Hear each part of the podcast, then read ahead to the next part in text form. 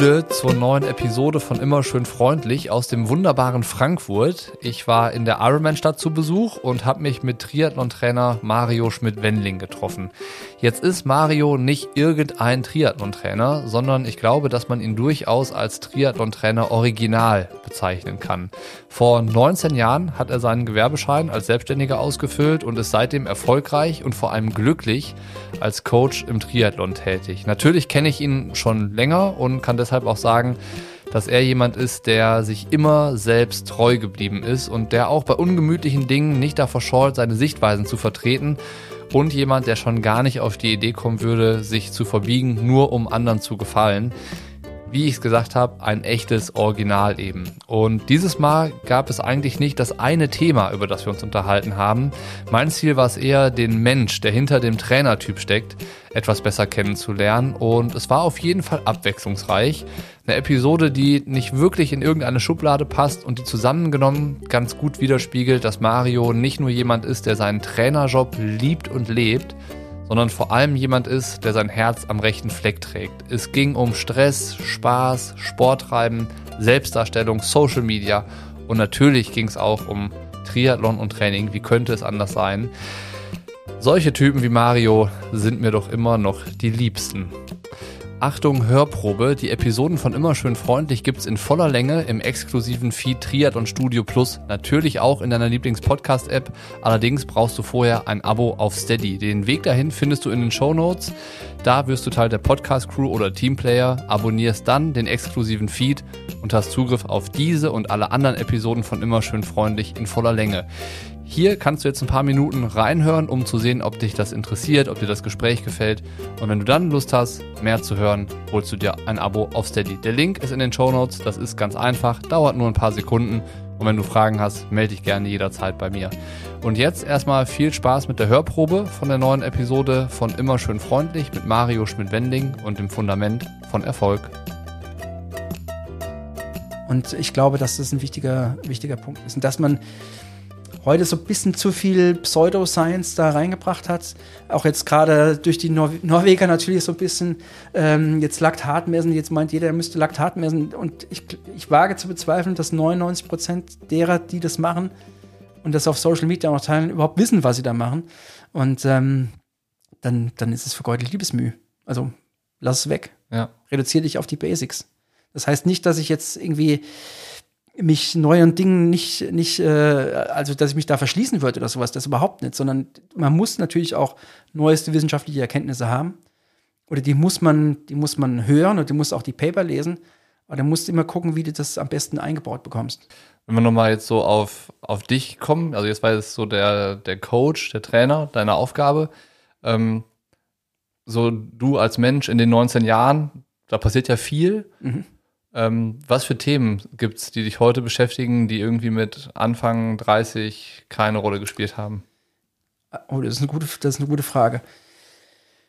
Ja klar, ich meine, ich bin, ich bin mit Sicherheit verantwortungsbewusster geworden.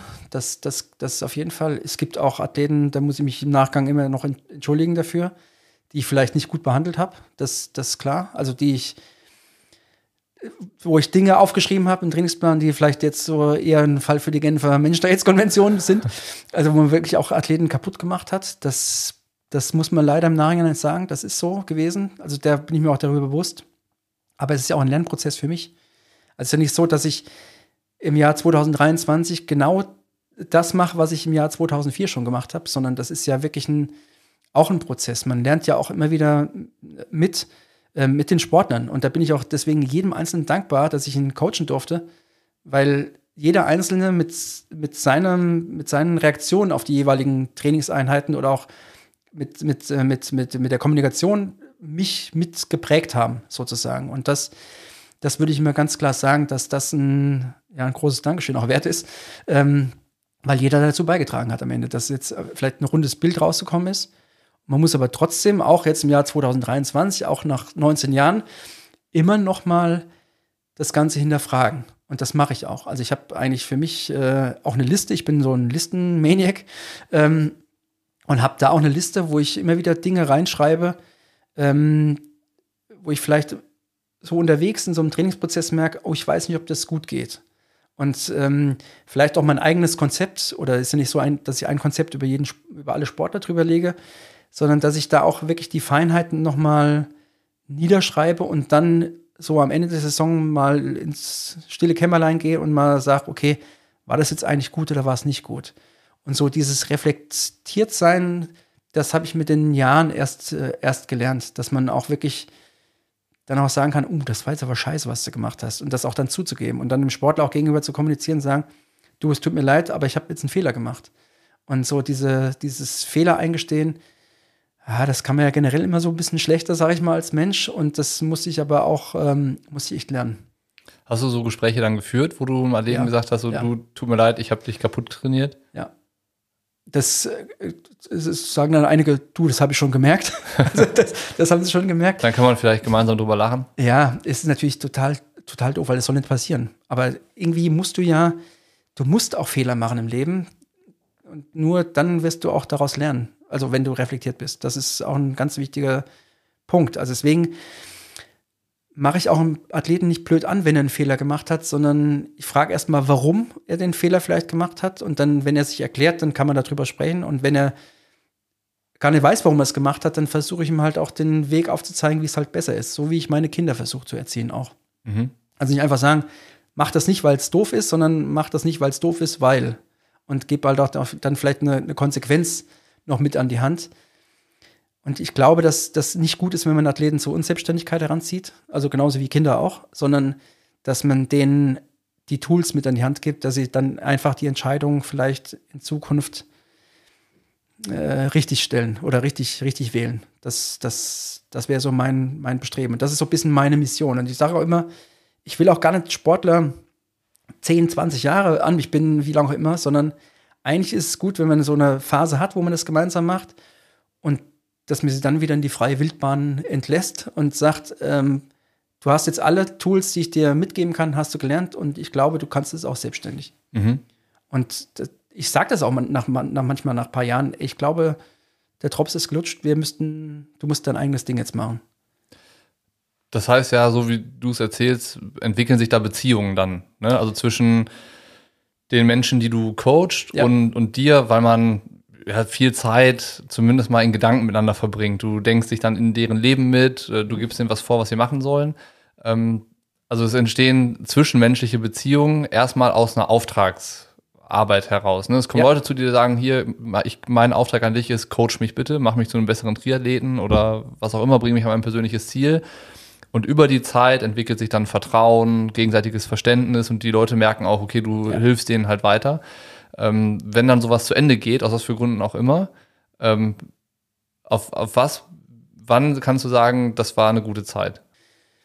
Also zum einen, wenn man, also generell, man muss schon ein bisschen aufpassen. Also freund, freundschaftlich würde ich es nicht unbedingt jetzt so per se bezeichnen. Es gibt Sportler, mit denen habe ich wirklich Freundschaften. Also das ganz klar, einer meiner besten Freunde, Pascal Ramali, der wohnt hier 50 Meter um die Ecke.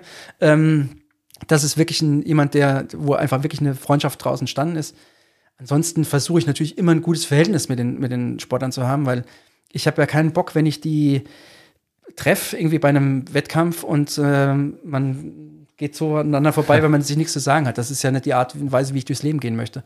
Ähm, aber trotzdem ist es ja, basiert es ja auf einer, auf einer Geschäftsbeziehung sozusagen. Ich will mir das Leben aber gerne immer leicht machen. Das heißt, Hörprobe endet hier. Weiterhören kannst du im exklusiven Feed Triathlon Studio Plus. Den Zugriff darauf erhältst du als Abonnent auf Steady. Wenn du Teil der Podcast-Crew oder Teamplayer wirst, hast du nicht nur Zugriff auf diese Episode in voller Länge, sondern auch auf alle anderen Episoden von Immer schön freundlich, die schon da sind. Mit Anne Haug, mit Natascha Bartmann, Sebastian Kienle, Patrick Lange, Andreas Rählert, Felix Weißhöfer, Dan Lorang, Björn Geßmann und noch vielen mehr. Die Abos findest du auf Steady. Der Link steht in den Show Notes. Das ist wirklich schnell und einfach gemacht. Wenn du Fragen haben solltest, melde dich gerne jederzeit. Dann helfe ich dir natürlich weiter. Jetzt gebe ich das Wort nochmal zurück an Mario, der die wöchentliche 226 Euro Spende verteilen darf, die aufgrund aller Abonnenten möglich gemacht wird. Vielen, vielen Dank dafür. Vielleicht hast du Lust, das zu supporten, dir die exklusiven Inhalte zu sichern und dann freue ich mich, wenn du an Bord kommst. Wenn dir die Hörprobe reicht, hören wir uns hier nächste Woche Donnerstag wieder. Ich wünsche dir schöne Ostern und bis dann. Viele Grüße. Und zwar geht es an das Kinderhospiz Bärenherz in Wiesbaden. Da spende ich schon seit Jahren hin. Ich habe irgendwann mal überdacht, ich schicke keine, verschicke keine Karten mehr an Weihnachten. Weil jeder kennt das, du kriegst Karten und dann liest du kurz, schmeißt du weg. Und da war mir A, das Papier zu schade und B, habe ich immer gedacht, hm, nee, das wird nicht gewertschätzt. Und die Kohle habe ich eigentlich immer dann verwandt.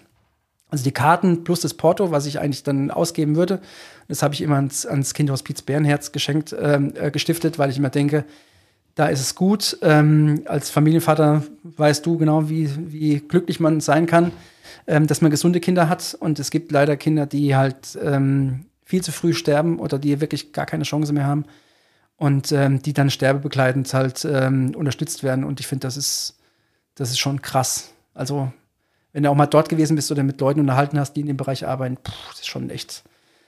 Da bin ich lieber Triathlon-Trainer. Auch wenn es manchmal blöd ist. Das ist dann genau. richtig schwere Kost. Genau. Und da, da, da, da spende ich gerne hin. Und ähm, auch ich finde das total cool, dass du da so, ein, so, ein, so eine Aktion hast mit den 226 Euro. Spricht auch für dich. Und ich würde es gerne verlängern. Ich würde dann auch ein bisschen was draufpacken von meiner Seite.